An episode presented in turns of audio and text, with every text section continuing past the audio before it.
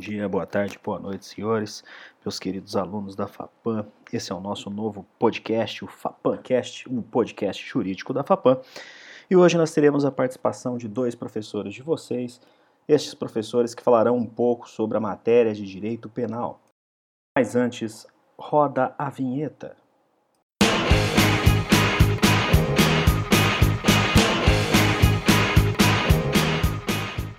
Queridos alunos da FAPAM, aqui quem fala é o professor Felipe, o seu professor de processo penal e direito penal no curso de Direito da Faculdade do Pantanal.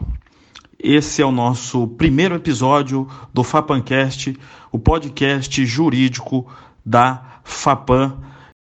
E em nosso primeiro episódio, nosso primeiro FAPANcast, trataremos dos crimes contra a periclitação da vida e da saúde, Crimes esses é, que são lecionados para vocês, especialmente do quarto semestre da FAPAM, pelo professor Alessio Colione Júnior, nosso também professor de processo penal e direito penal. Prezado professor, por gentileza, faça a sua apresentação e já demonstre, não é, já nos diga sobre esse tema, considerações iniciais sobre esse tema. Muito obrigado.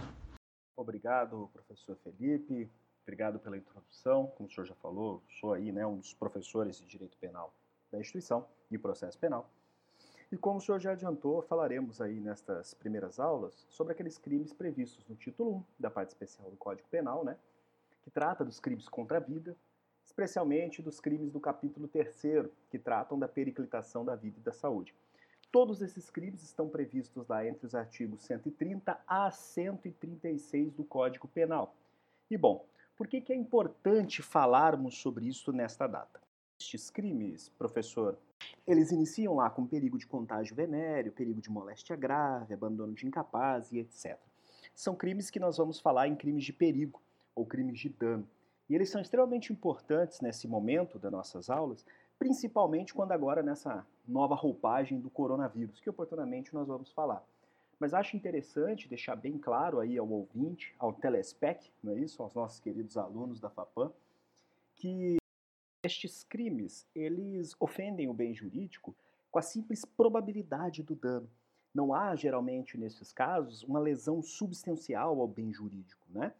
Que aí faz a divisão entre perigo concreto e perigo abstrato. Delitos cuja constitucionalidade também é discutida, tendo em vista essa ideia de que não há ofensa direta ao bem jurídico ou seja, que o bem jurídico foi afetado com uma simples probabilidade de dano.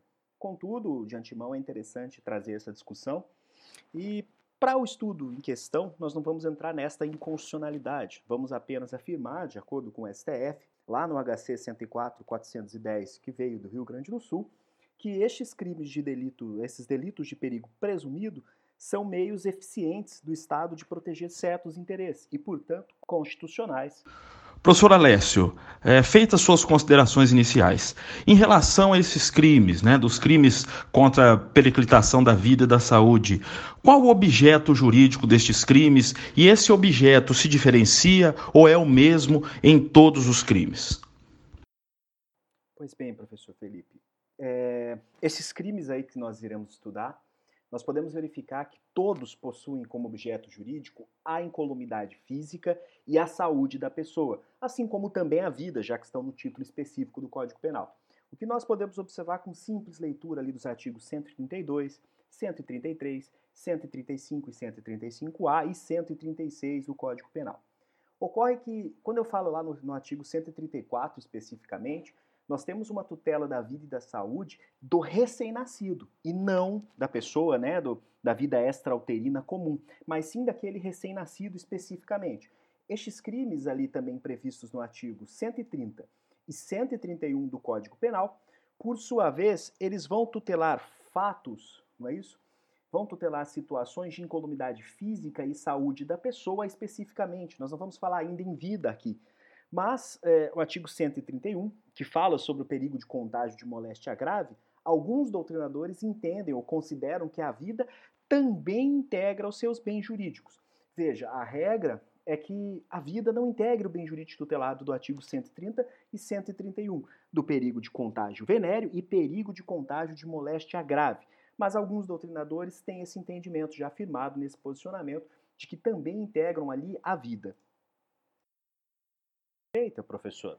É interessante mencionar neste momento, aos caros ouvintes, né, aos telespectadores, que o professor César Roberto Bittencourt, um dos, um dos doutrinadores que não incluem a vida como objeto jurídico tutelado pelo crime previsto no artigo 131 do Código Penal, aduz, né, ele indica que, isso, que essa, essa forma de não integrar o bem jurídico se dá pelo fato de que, se o agente morrer ou se houver morte, o réu, o sujeito ativo, será responsabilizado, então, por um crime de homicídio ou uma lesão corporal seguida de mortes.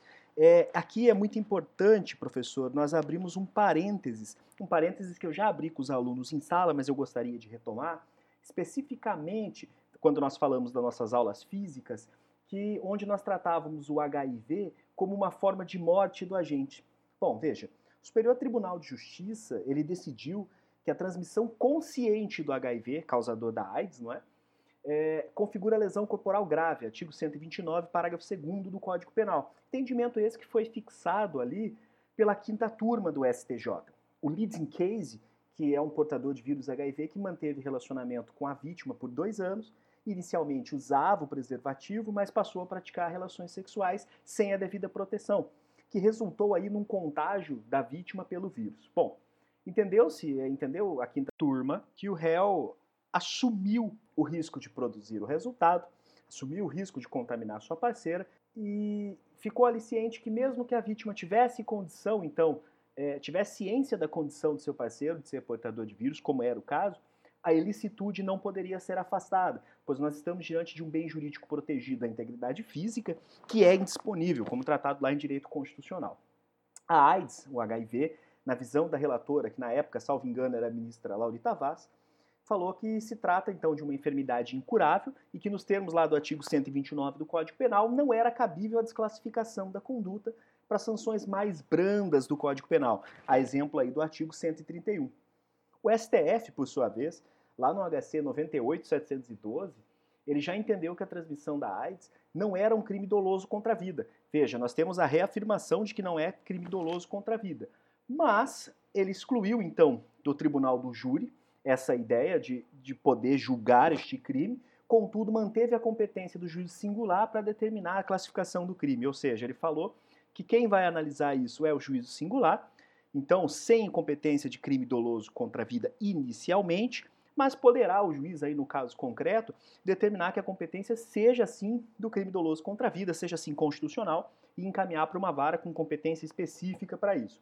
Bom, o que é interessante aqui é que nós conseguimos observar que nestes crimes do 130 e 131, a vida aparentemente não integra o bem jurídico tutelado, embora haja né, correspondência doutrinária diversa nesse sentido. Analisados esses objetos jurídicos, nós temos que tomar cuidado também dos crimes a serem estudados, e especificamente qual deles nós estamos falando.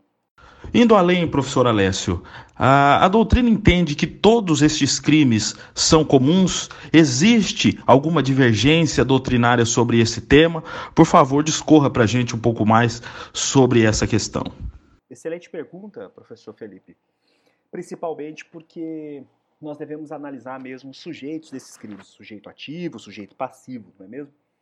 E veja, é, o artigo 130 do Código Penal, que vai falar lá do perigo de contágio venéreo, a grande maioria da doutrina entende ser crime comum, mas que exige do sujeito ativo apenas estar contaminado por doença sexualmente transmissível ou por doença por, de contágio de moléstia venérea. Ou seja, ele vai falar para mim que a pessoa precisa estar contagiado por esta é, moléstia venérea. É, Rogério Sanches, de outra forma, a, ampliando esse conhecimento, ele fala para a gente o seguinte, que o crime em questão é crime próprio e não crime comum, porque essa exigência de uma condição especial do agente, do sujeito ativo, ser portador de moléstia venérea, apenas poderá ser praticado, então, por pessoa contaminada. Ou seja, o professor Rogério Sanches, ele já nos mostra que eu preciso que a pessoa seja efetivamente contaminada para que então ela possa cometer o crime, trazendo essa ideia de que seria um crime próprio. De igual rigor é o que vai ocorrer ali no artigo 131 do Código Penal, que também se exige uma contaminação por moléstia grave por parte do sujeito ativo. Nas demais hipóteses, nos demais crimes previstos aí na periclitação da vida e da saúde, todos eles são o que nós chamamos de crimes comuns, ou seja, o seu sujeito ativo pode ser qualquer pessoa. Não se existe uma condição específica do sujeito ativo. Realmente, professor Alessio, explicações muito esclarecedoras sobre o tema até o momento, mas indo além, em, re, em relação ao elemento subjetivo, consumação desses crimes, não é? é só dolosa, temos possibilidade de uma, um tipo de consumação culposa, é, aceita-se nesse tipo de crime dolo direto, dolo eventual? Explane mais um pouco uh, dentro dessa temática. Bom, professor, é, vamos com um pouco mais de cuidado quando nós falamos aí então da explicação, da especificação de dolo, de dolo direto, indireto e etc. Bom, primeiro é interessante que nós façamos uma distinção, ainda que breve, sobre o dolo direto, o dolo de primeiro grau, e o dolo de segundo grau, o alternativo, que se encontra lá no dolo indireto. Pois bem, o dolo direto ou de primeiro grau é aquele que o agente tem consciência de que sua conduta vai causar o resultado e possui a vontade de produzir aquele mesmo resultado. Então, no dolo de primeiro grau, a conduta do agente é orientada para atingir um ou vários resultados previamente delimitados e pretendidos. Ele sabe o que quer fazer, contra qual bem ele quer agir e assim o faz. Bom, o dolo de segundo grau ou os dolos indiretos, eles são divididos aí. Nós temos o dolo direto de segundo grau ou alternativo e o dolo eventual. O dolo direto de segundo grau ou dolo alternativo, é, que é uma forma de dolo indireto, prevê uma forma de execução do delito. Então o agente ele tem uma forma de execução do delito, ele prevê como ele quer fazer aquilo. E a conduta que vem advindo daquilo é inevitável para a consumação dos seus atos. Então ele sabe tem consciência de que para atingir o resultado previamente pretendido, o dolo direto, ele acaba e precisará atingir também outros resultados delimitados, mas que não eram pretendidos previamente. Aqui eu sempre gosto de citar de exemplo para os alunos, para ficar mais fácil de entender, aquele exemplo, aquela situação do Pablo Escobar, lá no seriado Narcos, mas também na vida real, que ele planta uma bomba em um avião, querendo matar um repórter específico, mas a bomba explode e mata naquele avião outras dezenas de pessoas. Ou seja, ele tinha o dolo direto, que era de matar, no caso, o repórter, mas com a sua ação, ele podia imaginar, podia pretender previamente, imaginar previamente, que aquele resultado, colocar a bomba no avião, também consumaria outros crimes de homicídio. E aí eu tenho então o dolo de segundo grau alternativo. Não era a vontade propriamente dita do agente, mas ele sabia que aquilo ia acontecer e mesmo assim o fez. É? E aí se difere do dolo eventual, onde o agente não deseja o resultado inicialmente, mas ele assume o risco de produzir. Ou seja, é uma consequência possível da conduta. Então, ele não quer o resultado inicialmente, mas sabe que com sua ação ele pode e provavelmente vai atingir aquele resultado. Ele assume o risco e mesmo assim faz a sua ação. Bom, é, quando eu tenho essas hipóteses de dolo, eu tenho aqui então o dolo direto e dolo indireto, que é dividido né, em, em eventual ou especificamente aí o dolo de segundo grau, o alternativo. Tratando especificamente agora, professor, dos tipos penais, artigo 131, artigo 130, por gentileza, nos esclareça. Uh, veja, o crime do artigo 131, perigo de contágio de moléstia grave, é, segue o mesmo raciocínio de dolo do artigo 130? E, por gentileza, já dentro do tema, não é, não é, não, é impossível deixar de falar sobre isso. O artigo 131 poderia ser aplicado uh, no momento que a gente vive hoje, essa história de coronavírus e etc. Discorra um pouco mais sobre isso, professor, por favor. Nós temos que prestar atenção que em cada crime específico destes que nós estamos estudando. Pois bem, no crime previsto lá no artigo 130, de novo, perigo de contágio venéreo, o dolo ele vai ser dividido em três possibilidades. Existem três condutas descritas no caput deste artigo que o dolo pode se dividir. Bom, a primeira que vai falar para a gente é expor alguém por meio de relações sexuais ou qualquer ato libidinoso, contágio de moléstia venérea de que sabe ou deve saber estar contaminado. Então veja, o agente sabe que está contaminado. Aqui, o agente tem conhecimento que ele tem a contaminação por essa moléstia venérea e, mesmo assim, pratica o ato sexual, a conjunção canal, o ato libidinoso diverso, etc. Aqui nós temos um dolo direto de perigo. O agente não precisa ter intenção de transmitir a doença, mas ele sabe que se praticar aquele ato pode transmitir a doença e faz mesmo assim. A segunda conduta fala lá, o autor, o agente, deve saber que está contaminado. Ele não tem certeza nessa situação, mas pode imaginar. Como assim? Ele tem todos os requisitos, todos os elementos, todas as, as formas de descobrir que está contaminado com aquela moléstia, mas ignora e mesmo assim pratica o ato. Aqui, senhores telespectadores, professor Felipe, nós temos a conduta de um autor que poderia, pelos meios, imaginar que estava cometido de doença e, mesmo assim, pratica o dolo. Aqui é o que nós falamos, segundo a corrente majoritária, na ideia de dolo eventual. Ele ignorou o resultado sabendo da possibilidade, mas assumiu o risco de produzi-lo. É, muita atenção especificamente nesse o autor sa deve saber que está contaminado, com o entendimento do professor Nelson Hungria, que para ele isso aqui é um caso de conduta culposa e não dolosa. Mas é uma corrente, infelizmente, minoritária para gente. E aí nós temos a terceira forma, que é prevista no parágrafo 1 que fala que se a intenção do agente, se é a intenção do agente transmitir a moléstia, a pena passa a ser de reclusão de 1 a 4 anos e multa, ou seja, é uma forma qualificada deste crime. Então, é, nesta ideia nós temos o dolo direto também, de dano, que o agente tem a intenção de transmitir aquela moléstia. Ele age Diferente lá do CAPT, onde ele sabe que está contaminado e que pode contaminar alguém, aqui ele age com a intenção desta contaminação.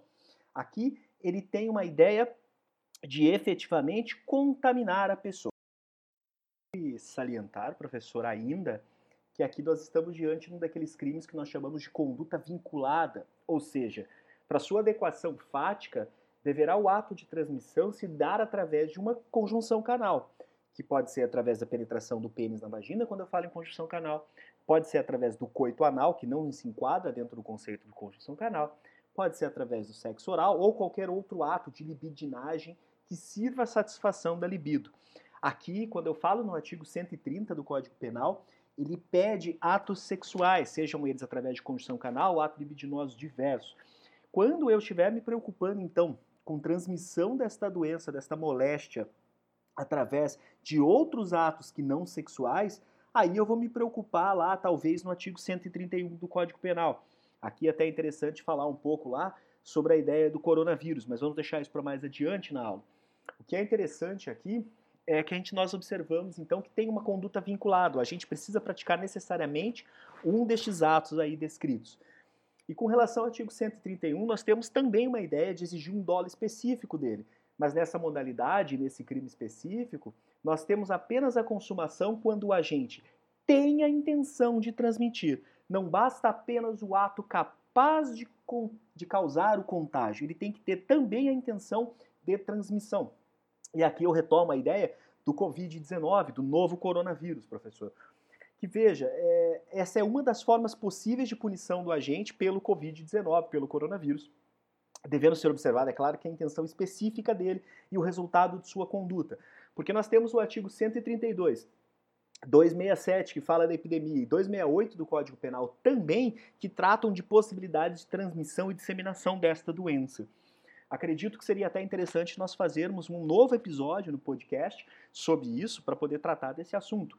Mas, assim, a título de curiosidade apenas, acho legal aqui mencionar que o artigo 131 do Código Penal poderia, por exemplo, se alguém praticasse um ato que transmitisse o coronavírus, o Covid-19, para terceira pessoa com esta intenção, poderia sim se enquadrar nessa hipótese aqui do artigo 131, né? E, portanto, a pessoa ser punida aí com essa pena de reclusão de 1 a 4 anos, além de pena de multa, que seria um ato contra a periclitação mesmo da vida e da saúde do ser humano. Bom, em relação à consumação desses crimes, né?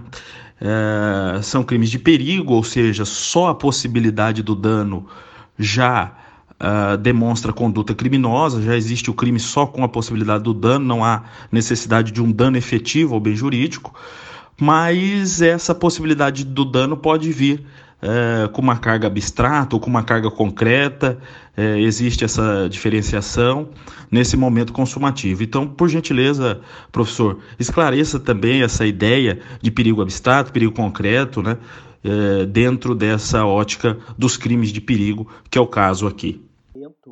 Professor Felipe, em relação à consumação, é interessante nós tratarmos no primeiro momento dos conceitos de crime de perigo abstrato, perigo concreto, crimes formais e materiais só para ficar mais fácil a compreensão. Bom, crime formal no direito penal brasileiro, ele ocorre quando a intenção do agente é presumida do seu próprio ato, ou seja, se considera, se considera o crime consumado independente do resultado naturalístico ali, independente do resultado da ação. Por exemplo, a falsidade de moeda, que ainda que o objeto do, do, do, delito, a moeda falsa, não venha a circular, o crime de moeda falsa já foi consumado com a simples falsificação. Isso é o que nós chamamos de crime formal. Nós temos em contrapartida, é o crime material, que por sua vez exige o resultado naturalístico da ação. No crime de homicídio, para que ele seja consumado, eu exijo necessariamente que haja óbito, que haja morte. Crimes de perigo abstrato e crimes de perigo concreto. Os de abstrato são aqueles que não exigem lesão de um bem jurídico ou a colocação deste bem em risco real e concreto, ou seja, são tipos penais que descrevem apenas um comportamento, uma conduta, sem apontar um resultado específico como elemento expresso daquele injusto penal adquirido. Ou seja, nesse de perigo abstrato, eu não exijo que haja lesão ao bem, mas eu presumo a lesão. Eu coloco esse bem em risco e presumo que houve lesão. No crime de perigo concreto, eu já exijo a comprovação do risco ao bem jurídico tutelado, ao bem jurídico protegido. Bom, o que é interessante em relação à consumação destes crimes? Que nos casos do artigo 130 e 131, destes dois artigos, são crimes de classificação abstrata e formal, ou seja, basta a ação do sujeito ativo, independente de se demonstrar o resultado ou risco, independente de resultar o, resultado naturalístico da ação, desculpa. É, o risco é presumido pela simples prática dos atos ali descritos, diferente do que acontece nos artigos 132 133, 134, 135A e 136 do Código Penal, que todos são crimes aí de perigo concreto. É necessário, então, demonstrar que houve risco efetivo ao bem jurídico tutelado. É, atenção ainda, professor Felipe, senhores telespectadores, alunos queridos, que o artigo 135 nós temos duas figuras ali de previsão.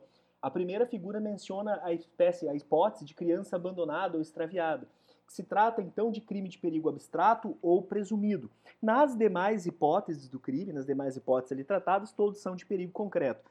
O artigo 135 vai falar para gente que deixar de prestar socorro, desculpa, deixar de prestar assistência quando possível, fazê-lo sem risco pessoal à criança abandonada ou extraviada, ou à pessoa inválida ou ferida ao desamparo ou em grave e iminente perigo, ou não pedir, nesses casos, socorro de autoridade pública. Pena de detenção de 1 a 6 anos e multa.